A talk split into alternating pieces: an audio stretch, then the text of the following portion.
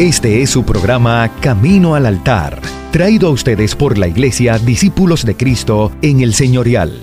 Acerquémonos pues confiadamente al trono de la gracia para alcanzar misericordia y hallar gracia para el oportuno socorro. Hebreos 4:16. Ante ustedes el programa Camino al Altar.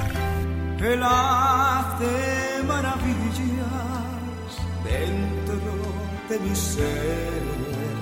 Sé que mi Dios es real. Muy buenos días, le damos la bienvenida a otra edición de este tu programa Camino al Altar, programa de la Iglesia Cristiana, Discípulos de Cristo, el Señorial. Agradecemos su sintonía a esta hora, le vamos a estar acompañando, ya sea a través de la emisora radial o las personas también que nos escucharán a través del podcast de Camino al Altar. Les saludamos de igual manera. Hoy es un día muy especial porque es el Día de las Madres. Así que a todas las madres en este día les felicitamos, deseamos que el Señor les bendiga, que pasen un día maravilloso en unión a su familia. Yo aprovecho y saludo a la mía, Maggi Díaz. Gracias por tanto y verdaderamente te felicito en este día. ¿Y qué es lo mejor? Desde mi punto de vista, que le podemos desear a las madres en este día? Salud, ¿verdad? Yo, al igual que a mi madre, le deseo mucha, mucha salud y muchas bendiciones. Te saluda Marlene Rivera y me acompaña en el día de hoy nuestro pastor, reverendo Osvaldo del Brey. Y durante el programa tenemos dos invitadas muy especiales que vamos a estar dialogando con ella un poco más adelante en el programa, pero le doy los buenos días a nuestro pastor y la bienvenida. Gracias, Marlene. Y como tú dices, bueno, primeramente felicidades a ti, como mamá, como abuela, aunque hoy no es el día de las abuelas, ¿verdad? Pero como madre. Así que nuestras felicitaciones. Igualmente saludamos a mi esposa, Arlene. Muchas felicidades para ella, mi hermana. Y bueno, y si sigo mencionando, y mi madre, no sé si me estuviera escuchando, pero felicidades y sobre todo, gracias, gracias, mami, por todo lo que, lo que hiciste y lo que significa para nuestras vidas. Y como bien mencionaba, hoy que vamos a estar honrando a nuestras madres, nuestro Así programa se dedica a las madres. Tenemos dos invitadas que en su momento vamos a estar dando, las vamos a estar presentando, pero son dos madres. Claro cada sí. una de ellas con una historia muy particular. Así que yo sé que va a ser de mucho interés, de mucha bendición y sobre todo de mucha inspiración para todas las personas que nos están escuchando. Así que vaya nuevamente nuestra felicitación y hoy en su momento en nuestro servicio también a las 10 y 30 va a estar dedicado para honrar a nuestras madres en esta mañana. Así es, el programa de hoy dedicado a las madres, honrando a nuestras madres. Y vamos a estar dando lectura a lo que nos dice el libro de Proverbios, el texto bíblico en Proverbios capítulo 31, los versículos del 10 al 20. Dice así, Mujer virtuosa, ¿quién la hallará? Porque su estima sobrepasa largamente a la de las piedras preciosas. El corazón de su marido está en ella confiado, y no carecerá de ganancias. Le da ella bien y no mal, todos los días de su vida. Busca lana y lino, y con voluntad trabaja con sus manos. Es como un ave de mercader, trae su pan de lejos, se levanta aún de noche y da comida a su familia y ración a sus criadas. Considera la heredad y la compra, y planta viña del fruto de sus manos. Ciñe de fuerza sus lomos, y esfuerza sus brazos. Ve que van bien sus negocios, su lámpara no se apaga de noche, y aplica su mano al uso, y sus manos a la rueca. Alarga su mano al pobre, y extiende sus manos al menesteroso. Hemos escogido, ¿verdad?, esta parte para que el pastor pues tenga una reflexión del mismo. Adelante, Como bien tú mencionas, Proverbios, prácticamente este libro maravilloso de Proverbios, de citas sobre la sabiduría, termina precisamente con un oda a la esposa. En la versión que tú leíste dice mujer virtuosa. Hay otras versiones que dicen esposa virtuosa, ¿quién la hallará? Desde la partida, porque la realidad es que se está dedicando a una esposa. Es un marido hablando de la esposa y realmente pues es extenso. Pero quiero brevemente, antes de comenzar con nuestra invitada, nuestra primera invitada de esta mañana, mencionar algo. Ciertamente que este texto, que es un texto antiguo, se le atribuyen a Salomón, aunque no necesariamente todos los proverbios eran de Salomón, porque en realidad esto es una antología, ¿verdad? Es una colección de dichos y de citas, como decía Reader Digest, citas citables. es una colección de las mejores citas de sabiduría de la antigüedad de Israel. Y en este caso habla de la mujer. Y a mí llama la atención que siendo tan antiguo este texto, posiblemente cerca del siglo X, siglo o siglo IX antes de Cristo. Por ahí lo podríamos estar eh, ubicando. Sin embargo, fíjate todas las funciones que se les reconoce a la mujer. Esa visión de que la mujer antigua solamente estaba subeditada a la casa, al área doméstica. Pues sí, ella era una mayordoma, ¿verdad? Era una administradora de todo lo doméstico, pero en el sentido más amplio. Fíjense todas las cosas que dice de esa esposa que era la encargada de la economía familiar. ¿verdad? Antes le llamaban economía doméstica. Y economía doméstica es mucho más que cocinar. Economía doméstica no es meramente fregar. Y por eso es que este texto yo invito a las personas a que lo puedan leer con y hay más un tranquilidad. pastor, que es el 26, que dice que abre su boca con sabiduría. Correcto.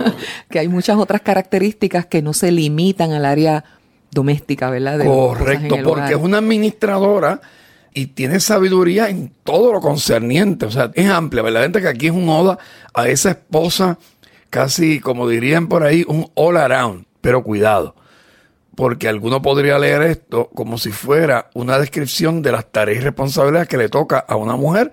Y esa no es la idea de la oda. La oda lo que quiere decir es todo lo que abarca la aportación y la importancia de la madre o de la esposa, y más cuando son hijos, porque en este caso es una esposa y es madre. Y habla de toda esa función de cómo viste a sus hijos, los alimenta, los cuida, los enseña, abre su boca con sabiduría, trae pan de lejos. Eh, no solamente eso, esta mujer compra heredad. Así que esta mujer administra los bienes es como esa mujer que el esposo le da el cheque y dice, tú lo haces mejor. dice que hace telas y vende. Hace telas y vende. Eh, obviamente que está hablando de toda una amplitud.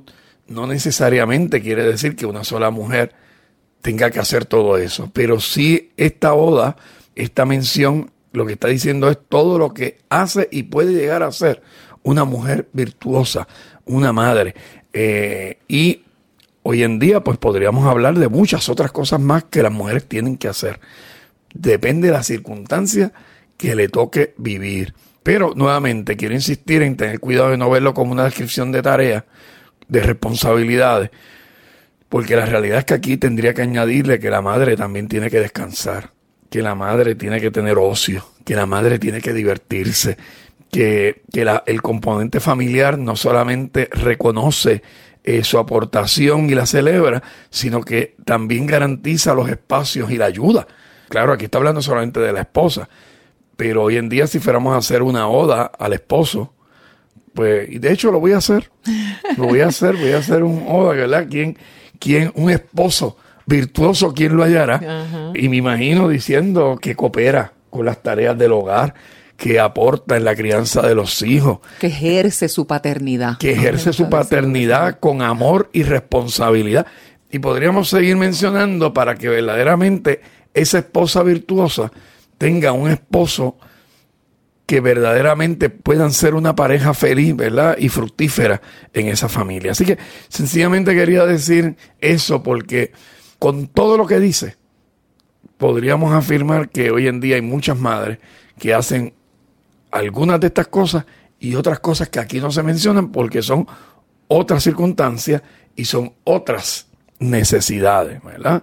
Madres que están aprendiendo a bregar con la tecnología para ayudar a sus hijos. ¿Cuántas madres no se han tenido que poner al día en medio de la pandemia porque ahora todo es virtual y cómo ellas han tenido que tomar cursos y aprender a acceder a las distintas páginas para poder apoyar a sus hijos? Así que eh, es ilimitado, ¿verdad? Claro, y el Día de los Padres podemos hablar también de los padres, pero hoy, hoy sobre todo, porque reconocemos que culturalmente la mayoría de las veces la mujer lleva una carga mayor que la de los hombres, ¿verdad? Eso que hablan de la doble jornada, pues aunque ha ido mejorando porque muchos hombres hemos tomado conciencia de ello, esa realidad todavía persiste. Así que hasta aquí Sí, muchas gracias, pastor. Y, y hablando de mujeres virtuosas, tenemos nuestra primera invitada en esta primera parte del programa Camino al Altar y se trata de la reverenda Carmen Vélez Picó.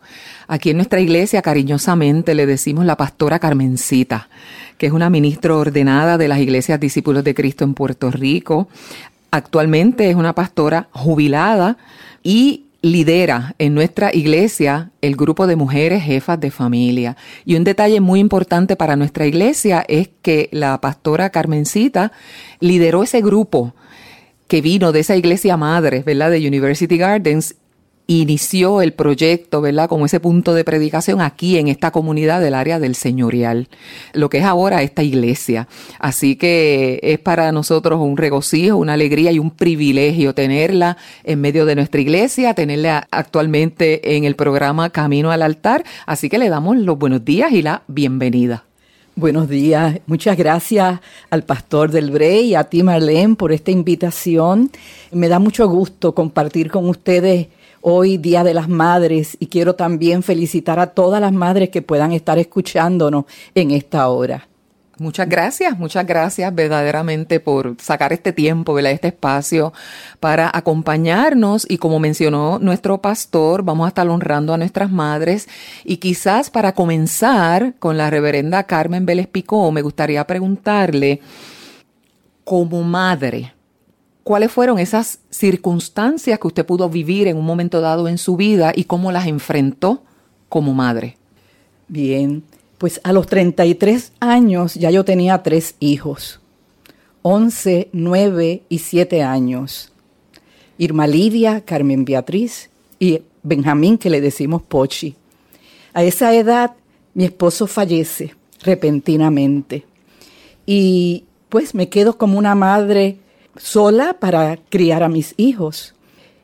En ese momento yo ya había conocido al Señor hace año y medio y sencillamente me refugié en los brazos del Señor. Yo decía, Dios mío, aquí el que era fuerte con los muchachos en la casa era Benjamín, padre. Yo pasaba la manita más suave, pero ahora yo tenía que tomar las riendas y tener el carácter, ¿verdad?, para llevarlos adelante. Así que lo que hice fue, me lancé de rodillas delante de la presencia de Dios y le pedí al Señor que me ayudara. Le dije, ahora tú eres mi esposo, ahora tú eres el padre de mis hijos y yo necesito que tú me guíes, que tú me ayudes, que tú me lleves de la mano para yo llevarlos a ellos de la mano de una manera saludable y que se vayan forjando, ¿verdad? Como seres humanos para cuando sean adultos sean personas de provecho y sobre todo siervos tuyos, Señor. Porque mis tres hijos, aún a esa corta edad, ya habían dado el paso de fe en la iglesia, de haber aceptado al Señor. Y cuando ellos vieron que su papá había fallecido, ellos aceptaron la situación, ese suceso, como que pues vino Jesús y se lo llevó y papá está en el cielo, ¿verdad? Y, y verdaderamente pudimos trabajar con este asunto de la pérdida de una manera saludable y por la palabra, por la palabra. Yo me agarré del Señor y de su palabra. Y yo decía, todo lo puedo en Cristo que me fortalece, porque Él era mi fortaleza, día a día le pedí sabiduría para saber cómo hacer las cosas, cómo aconsejar a mis hijos, cómo ayudarlos. Y tomé una decisión.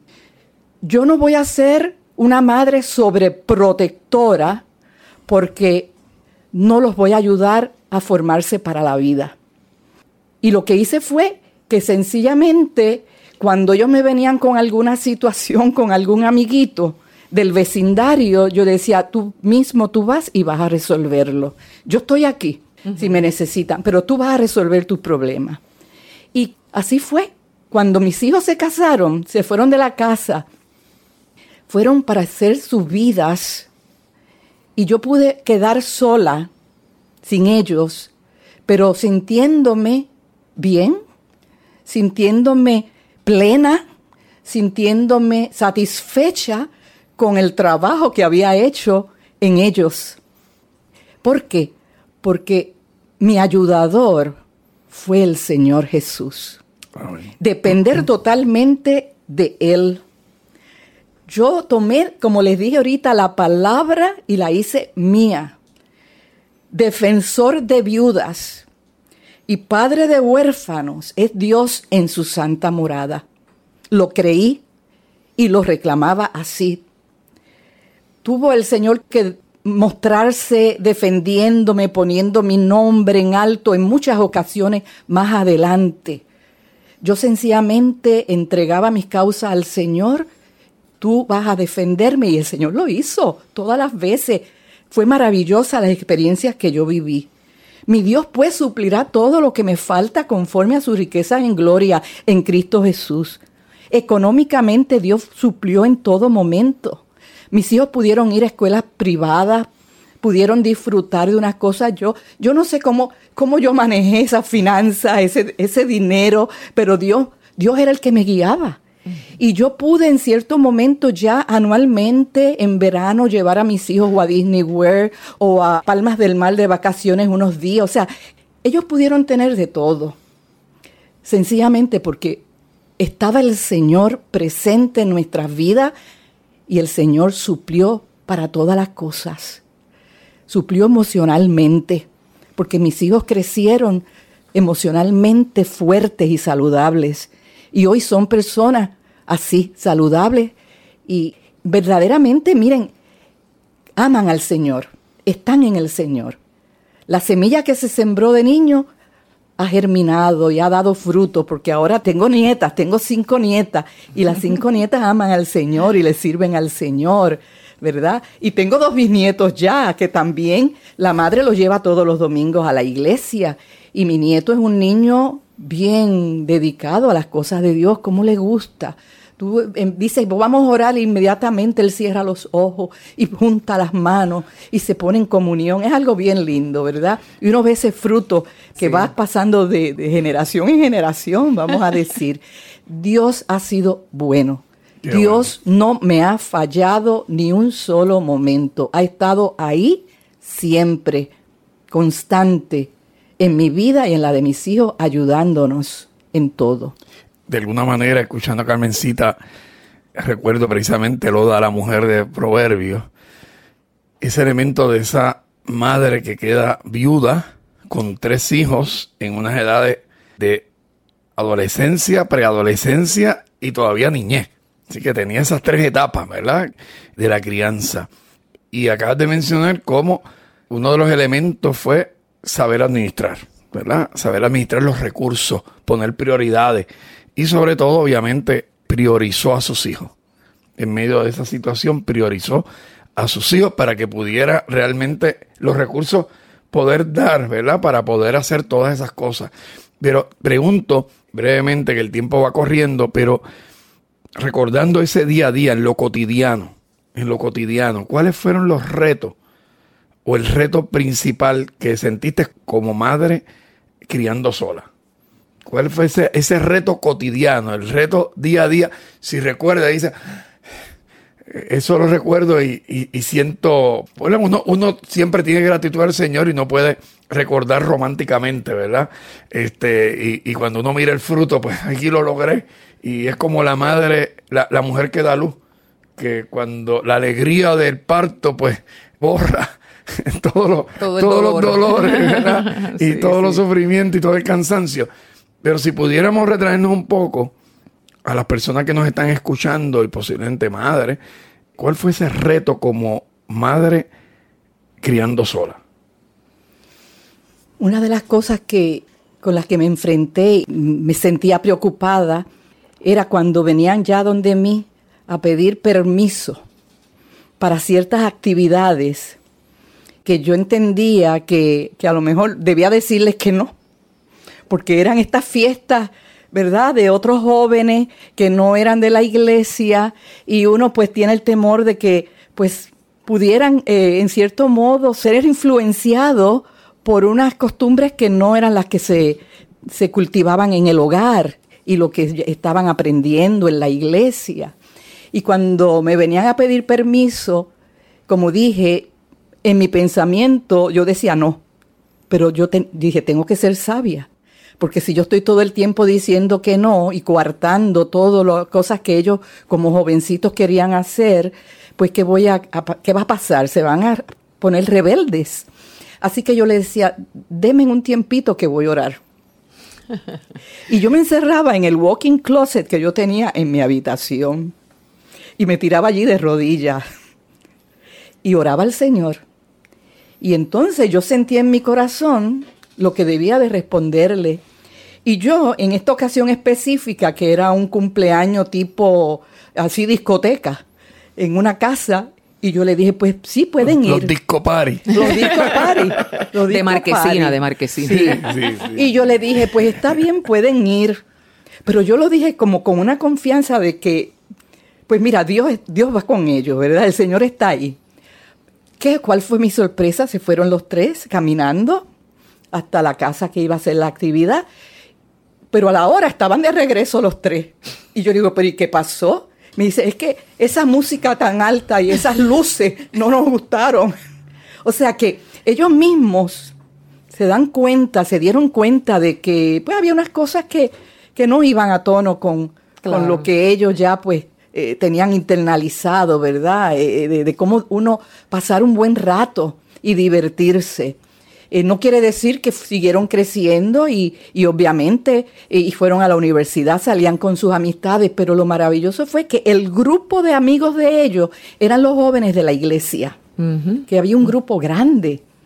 Y entonces ya yo me sentía con esa confianza cuando pedían permiso de darle, eh, de dárselo, porque sé que iban, el grupo iba a estar seguros y segura y que todo iba a estar bien. Ok, y le quería preguntar en estos minutitos que nos queda en esta primera parte, si todas esas circunstancias de su vida, ¿verdad? Criando sola, la llevaron a usted a trabajar con lo que está trabajando actualmente, que es el grupo de mujeres con diferentes circunstancias. Claro que sí. ¿Cómo esas circunstancias particulares despertaron qué? Ajá, exacto. Bueno, pues despertaron que cuando yo pienso en lo que es la población de mujeres con jefatura de familia, yo entiendo, yo soy parte de esa población. Y yo sé lo que vive una mujer que le toca sola por divorcio, por viudez, por, por ser madre soltera, criar sola a esos hijos y llevar adelante una familia, un hogar, con todo lo que eso implica, la parte económica, la parte emocional, la parte espiritual, porque la vida espiritual de los hijos también entonces eh, depende de uno, cómo uno, ¿verdad?, los va a aconsejar. Y eso, entonces, pues comienzo el grupo de apoyo de mujeres jefas de familia en la iglesia discípulo en Ciudad Universitaria Trujillo Alto, que yo pastoreaba en ese tiempo.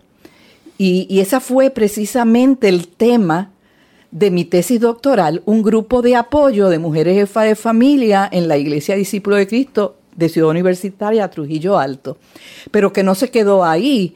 Y, la mayoría de las mujeres en esa iglesia eran jefas de familia. Y nos reuníamos y teníamos diversidad de, de actividades para suplir a las necesidades que ellas tenían. Cómo llevar adelante un presupuesto, cómo estirar el dólar ¿verdad?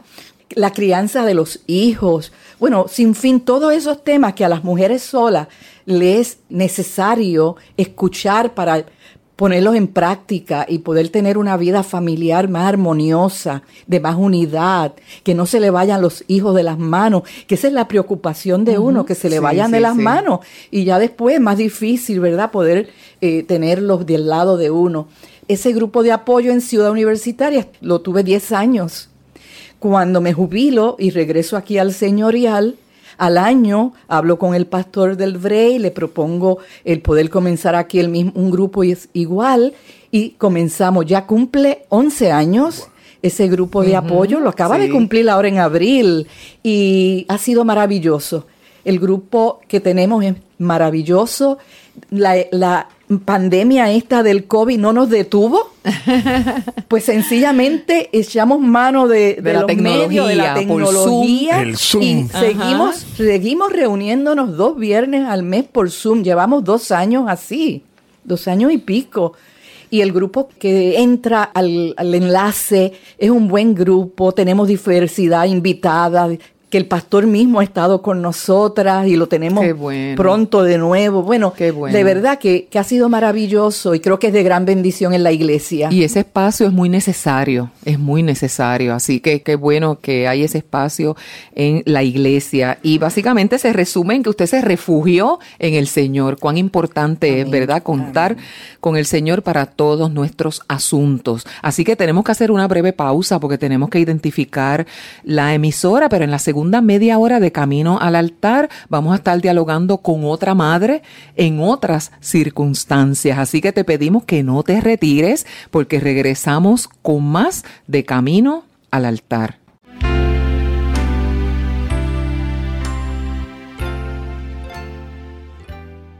Regresamos a esta segunda media hora en este tu programa Camino al altar de la Iglesia Cristiana Discípulos de Cristo el Señorial. Felicitamos una vez más a todas las madres en este día. Deseamos que pasen un día maravilloso en unión a su familia. Y agradecemos también la visita de la reverenda Carmen Vélez Pico que nos acompañó en la primera parte del programa y les recordamos a todas las mujeres que nos puedan estar escuchando a esta hora que nuestra iglesia cuenta con el Ministerio de Mujeres Jefas de Familia, que es dirigido precisamente por la pastora Carmencita, ¿verdad? La reverenda Carmen Vélez Picó. Y si te interesa tener más información, los días de reunión, pueden llamar a nuestra iglesia. El número de teléfono es el 787-761-4335. 761-4335. Es un grupo maravilloso porque hay mujeres divorciadas, mujeres solteras de siempre, mujeres criando solas a sus hijos y eh, hacen muchísimas actividades. Viudas. Viudas, claro que sí. Hacen muchísimas actividades, así que les exhortamos, ¿verdad? Que si te interesa, puedas llamar a nuestra iglesia para que se te dé mayor información. Y en esta segunda parte tenemos otra invitada muy especial, que es miembro de nuestra iglesia, y se trata de Liliana Méndez Ebra, que tiene otras circunstancias de vida en la maternidad, que nos va a estar dialogando un poquito más adelante, porque quisiera que nuestro pastor tenga el honor de presentarla. Gracias, Marlene. Bienvenida, Liliana. Gracias, pastor. Qué bueno tenerte y yo he tenido el privilegio, sí, de, de conocerla, de, de dialogar y de seguir conociendo, porque Liliana, cada día que uno habla con ella, descubre cosas nuevas. Ay, padre. Ay, padre. cosas nuevas.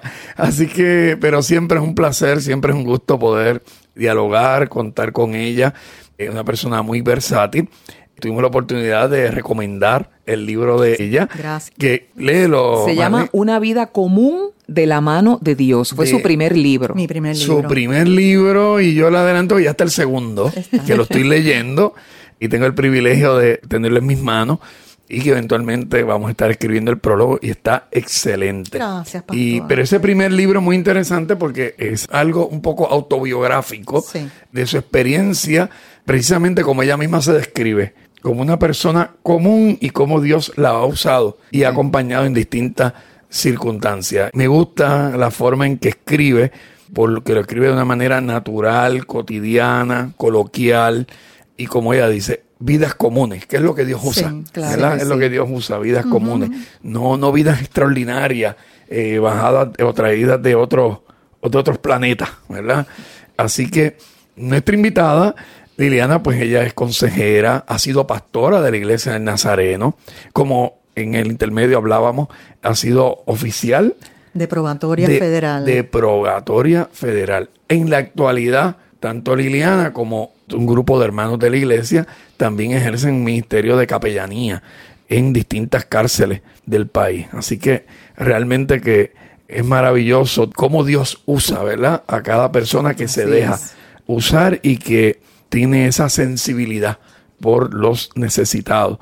Y en especial por los presos y las personas que están privadas de su libertad, que son las personas que lo que llamamos impopulares, ¿verdad? Impopulares porque son los que no es chic decir que, estoy con fulano y me engano y a veces desgraciadamente la sociedad se olvida de ellos y qué bueno tener un grupo de personas que se interesan en ese tema y se interesan en ellos y canalizan algún tipo de asistencia y de ayuda desde la iglesia. Liliana es esposa. Así es. Y es madre. Y tiene unas circunstancias particulares que yo quisiera que comencemos por ahí, Liliana. Eh, dinos tu experiencia como madre. ¿Cómo llegas a ese punto? Gracias, pastor. Dios es un Dios creativo. Yo no me canso de decirlo. Eh, y hay gente que como que piensa que Dios es alguien aburrido y, y no es así. Es un Dios que se las sabe todas. Yo me caso con mi único novio, el cabezón de mi vida, ese hombre que me tiene... Rafi, Rafi, Rafi, Rafi, sí, Rafi, me, me vuelve loca. Eh, pero es el hombre que Dios escogió para mí, ¿verdad? Y vamos a cumplir este mes 42 años de casado. Y tuvimos seis años de novio, lo sé, sí, es una locura, lo sé, lo sé. Y lo más loco es que todavía estoy enamorado de ese hombre que me tiene loco. Excelente, qué bueno, Cuando, cuando nos casamos, él, él, y lo dice mi libro, ¿verdad? Yo vengo de una familia pequeña, o sea, nosotros somos dos hermanas nada más, yo le llevo ocho años a mi hermana. Mi esposo viene de tres hermanos, una, dos hermanas, una mayor y una menor que él. Y nosotros siempre hablamos de tener hijos, ¿verdad? Era parte de lo que en nuestro tiempo, ¿verdad? Los más jóvenes ahora toman sus decisiones. En nuestro tiempo hay cosas que nunca nosotros nos preguntamos. Todos sabíamos que teníamos que estudiar. Todos sabíamos que teníamos que trabajar para obtener lo anhelado.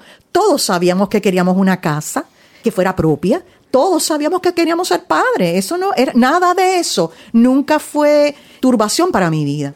Cuando nos casamos a la edad de 21 años, nos casamos en el 80, mayo 31 del 80.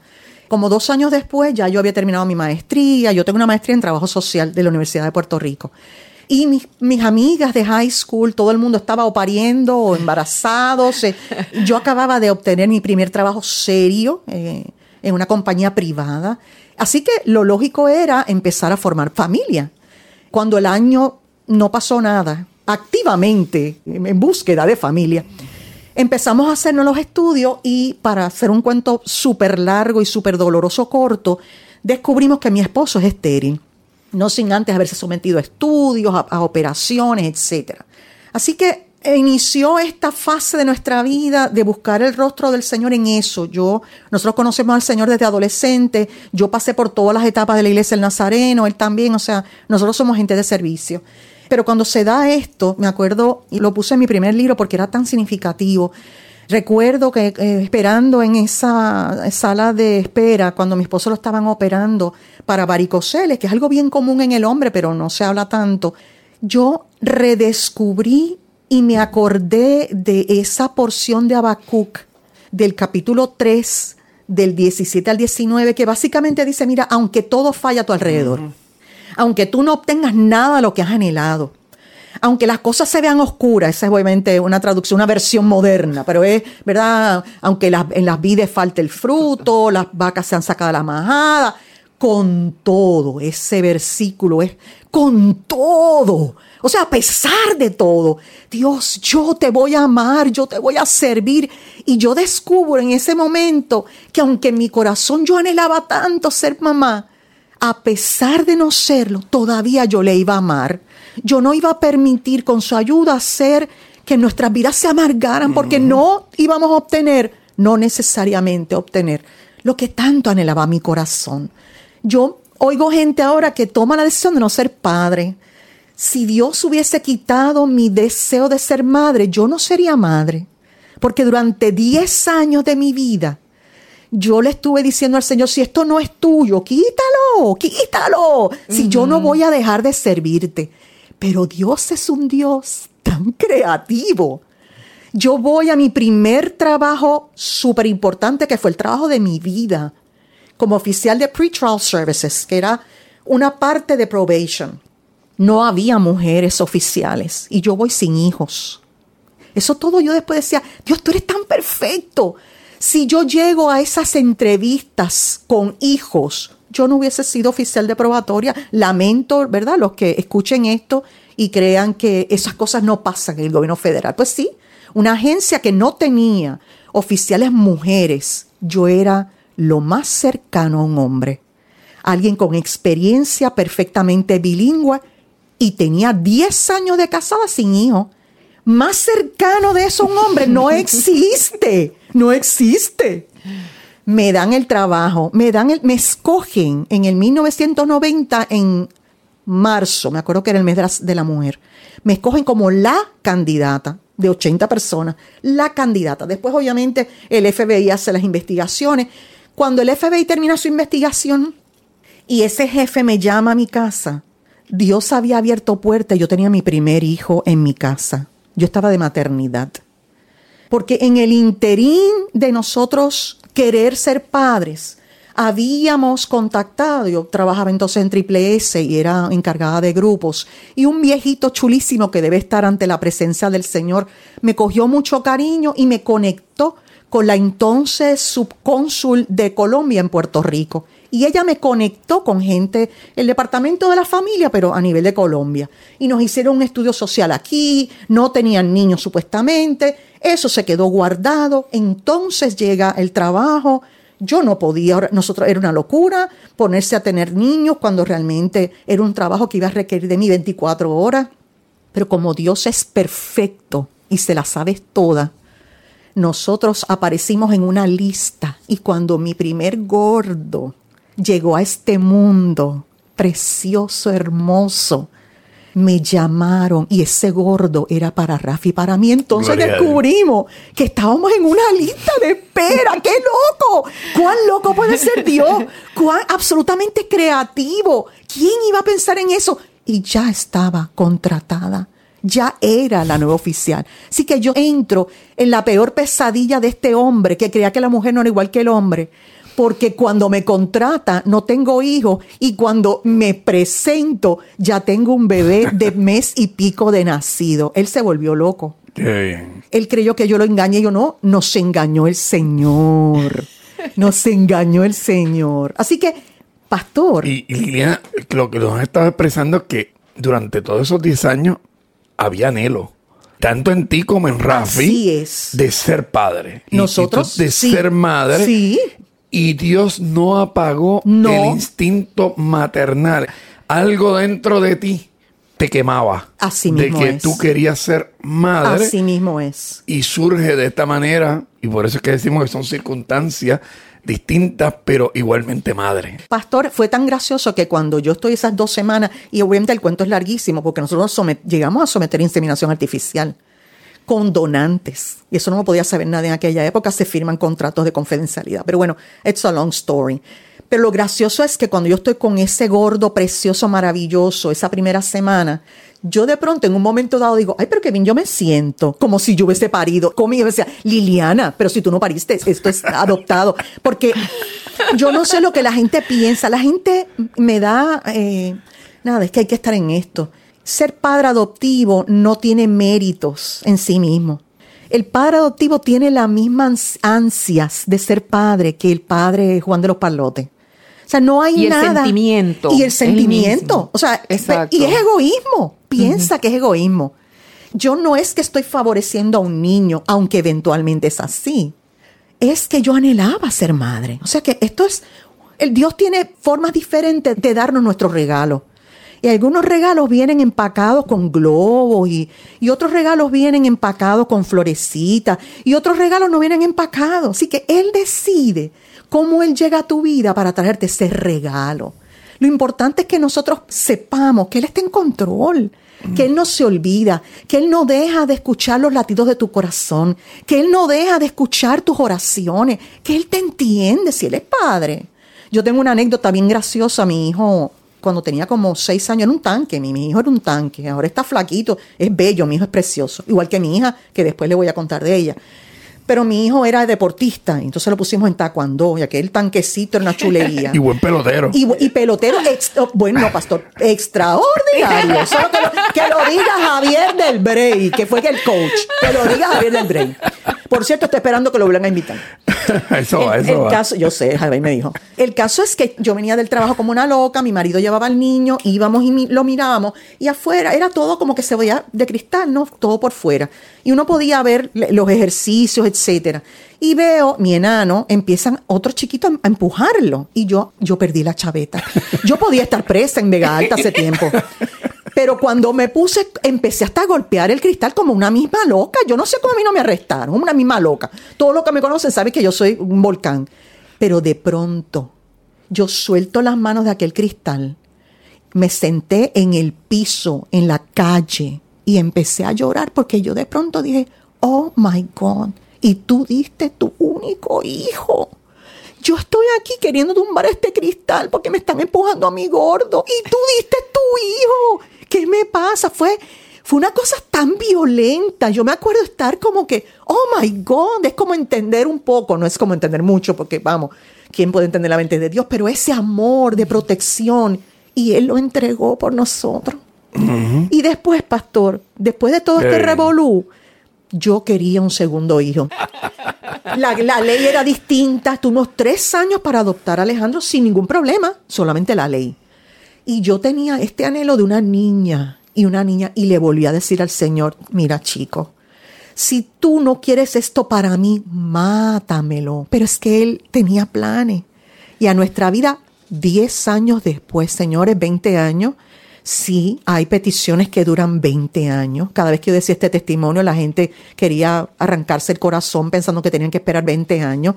Pero en 20 años Dios está haciendo. Los 20 años no es sentado en una silla esperando que Dios haga. Dios está moldeándote. Dios está cambiándote. Está Dios está tejiendo, transformándote, porque tú quieres tu regalo, pero estarás listo para obtener ese regalo que Dios tiene para ti. Diez años más, cuando adoptamos a la gorda, yo tenía 40 años. Mi marido decía, mamá, ¿tú te imaginas entregar esta nena cuando, cuando se vaya al altar? Le digo, papi, no importa. En silla de rueda o en bastón. Porque él decía, Dios mío, pues la gorda nos salió dura, tiene unas condiciones, ¿verdad? Difíciles, una niña maravillosa, tiene ahora 22 años. Me ha enseñado a amar a pesar de. Bien difícil, bien distinta al varón que fue más tranquilo, ¿no? El varón era una vigirita en términos de actividad, pero mi, mi hija tiene una condición de déficit de atención e hiperactividad y tiene otras condiciones. Inteligentísima, pero bien chabona. Así que Dios ha sido más que maravilloso. Y sí, no hay ninguna diferencia entre una madre adoptiva y una madre biológica, porque el anhelo es el mismo. mismo, el y si Dios está de acuerdo, como les decía, a mí se me olvidó que no los había parido. Eh, No es un tema que se hable, pero en mi casa siempre ha sido muy natural, que ellos entienden. De hecho, ellos son trigueños los dos, porque Dios lo quiso así. El varón llegó trigueño y para la nena yo pedí que fuera prieta. Porque obviamente mi papá, que está en el cielo, nunca la conoció, tenía mucha preocupación, aunque mi hijo es más claro, de que nosotros fuéramos a adoptar, un, qué sé yo, una niña rubia con ojos azules. Así que la pedimos prieta. Y eso es lo que él- mi hijo con chiquito decía, yo quiero una hermanita prietecita como yo. Son preciosos, son dos tipos extraordinarios, me caen bien. Uno aprende a amarlos, pero no siempre, le- yo no sé, ¿verdad? A veces los, todos los hijos no nos caen bien, yo creo. Es- vamos, esa es mi opinión. Discúlpenme el que me escucha, yo soy muy honesta, demasiado y dolorosamente honesta. Pero a mí mis, mis hijos me caen bien. ¿Cuál ha sido quizás ese mejor consejo que le has podido dar a tus hijos? Mis hijos aprendieron a vivir dentro de lo que ellos entendían que era nuestro norte, que era el Señor. Nosotros tuvimos gente durmiendo en mi casa, o sea, en mi casa siempre era abierto porque, porque sabíamos que Dios era el que estaba en control. Mi hijo es apartado, tiene una voz extraordinaria, él llegó a conocer al Señor y pues ser adorador. Él tiene su pareja preciosa, una mujer que yo le digo a él, yo tengo crédito en ella porque estuve orando por tu pareja toda la vida. Y yo cuando ella comenzó a salir con él, yo le di estas palabras que las creo con todo mi corazón. Él le pertenece al Señor y la palabra dice que como yo nunca permití que él se apartara del camino, como yo le enseñé acerca de su carrera del Señor, yo quiero que tú sepas desde ahora que él tiene que regresar. Eso no es mi problema. Tú tienes que saberlo. Mi hija persevera en su iglesia. Mi hija canta en su iglesia. Mi hija, su pastoria, tiene una relación muy bonita. Así que en el caso de ella, pues, ¿verdad? Ella está dentro de la iglesia. Así que ellos entendieron en el tiempo que yo era pastora en la iglesia de Nazareno, yo todavía trabajaba como oficial de probatoria, yo estaba en el seminario, porque la iglesia de Nazareno es sumamente estricta hasta para dar la Santa Cena, como debe ser. Así que yo no podía dar la Santa Cena sola, tenía que tener un presbítero, a menos que acumular un sinnúmero de, de crédito. Así que 24 horas al día yo estaba trabajando para el Señor. Mis hijos se acostumbraron a quedarse con uniforme en los bancos de la iglesia hasta que yo terminara, mm. terminaba de, de dar la última consejería. Yo no me arrepiento. Yo he visto muchas cosas feas que pasan con hijos de pastor, pero nosotros tuvimos en su vida siempre. O sea, nunca dejamos de ir a sus actividades. Las prácticas de mi hijo cuando estaba activamente en la pelota eran entre semanas. Los juegos eran dobles juegos. y nosotros vivíamos en los parques. Nunca dejamos de ir a sus actividades. Y para mi hija igual. Me acuerdo que ella jugó un tiempo con eh, soccer y la verdad que nada, el equipo no era maravilloso, pero el último, el último día que las iban a eliminar nunca habían ganado en todo el, proceso, nunca. Mi hija es enorme. El pastor no se acuerda de ella porque ella ha venido un par de veces. Gordita, aprieta, enorme, una cosa. y esa aprieta tiró, tiró la bola de portería, yo no podía creerlo, a portería.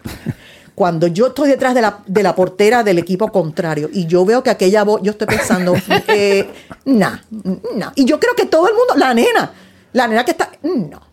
Cuando aquello entró, yo por poco me quedo, bueno, el pastor sabe que yo me vuelvo loca en los juegos. Yo grito, ese es mi hijo, como una misma loca. Nosotros gritamos, el grupo de nosotros gritamos y la somos pasamos así, muy bien. Somos así, somos con nuestros hijos, gritamos así que, y todo. Así que, es, ellos aprendieron que el Señor es lo más importante en mi vida y ellos me han respetado y yo eso lo agradezco, igual que a mi esposo. Nunca se han metido realmente, porque yo no sé si podrían meterse realmente, pero nunca lo han hecho y eso yo lo aprecio de parte del Señor. Y obviamente hay promesas, hay promesas y en eso descansamos y, y, yo, yo las creo y las he vivido. Pero qué interesante, Marlene por eso yo quería tener a Liliana en este día, en un Día de las Madres, donde ahorita vamos a estar en la iglesia honrando a todas las madres, porque es que cada madre tiene una historia. Claro que todas las madres tienen muchísimas cosas en común, pero no es una masa homogénea, sino que cada madre hay un mundo, hay una historia detrás, las circunstancias, tanto madre biológica como madre adoptiva, las circunstancias son diversas. porque cada hijo es diverso y Dios ha creado esa diversidad tan hermosa, igualmente que, que los retos. Pero escuchando a Liliana, no queda duda que el objetivo que yo tenía en esta mañana lo hemos cumplido. Porque la pregunta que está detrás, que no lo hicimos, es, ¿se siente igual ser madre biológica que madre adoptiva? ¿Qué tú crees, Marlene? definitivamente que ha pasado, ¿verdad? Toda cualquier expectativa, porque quizás esa es una pregunta que yo me haría. Por eso me encantó cuando dices que ese sentimiento cuando empujaban al hijo.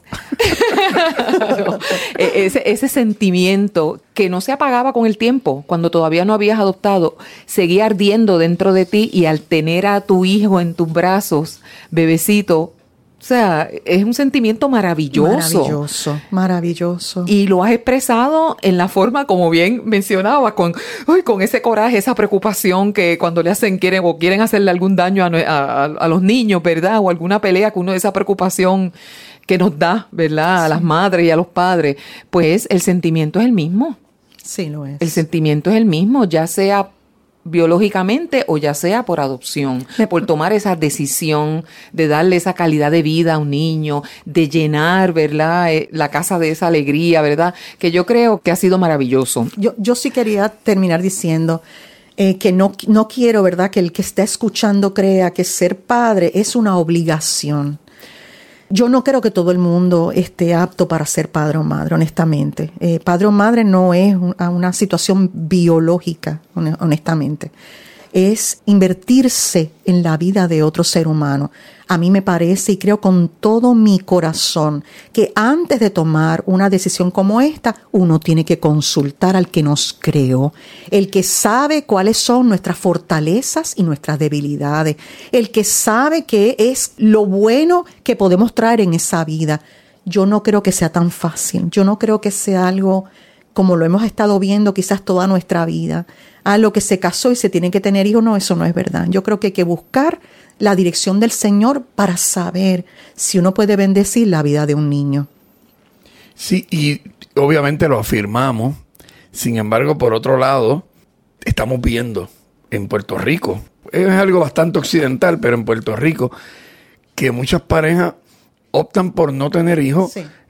Entendemos que algunos, pues porque no todos, o ya sea porque la naturaleza eh, no se lo da, o ellos no lo desean, porque aun cuando no tengan la capacidad biológica, tienen la oportunidad y la posibilidad de adoptar, como es el caso de Liliana y Rafi. O sea que, fíjate que el mero hecho de no poderlos tener biológicamente no cancela necesariamente ese anhelo y la posibilidad de ellos bendecirse y de bendecir a otros. Yo recuerdo que en una ocasión una amiga, ya con cierta edad, vivía sola, soltera, me comentó que quería adoptar un niño. Pero ¿cuál era el problema? Que cuando me mencionó la razón, yo le dije, yo creo que para eso no se adoptan hijos. Y era que ella me está diciendo que yo soy sola y yo necesito a alguien que me cuide. Y yo le dije, pues no, no esa no es la razón.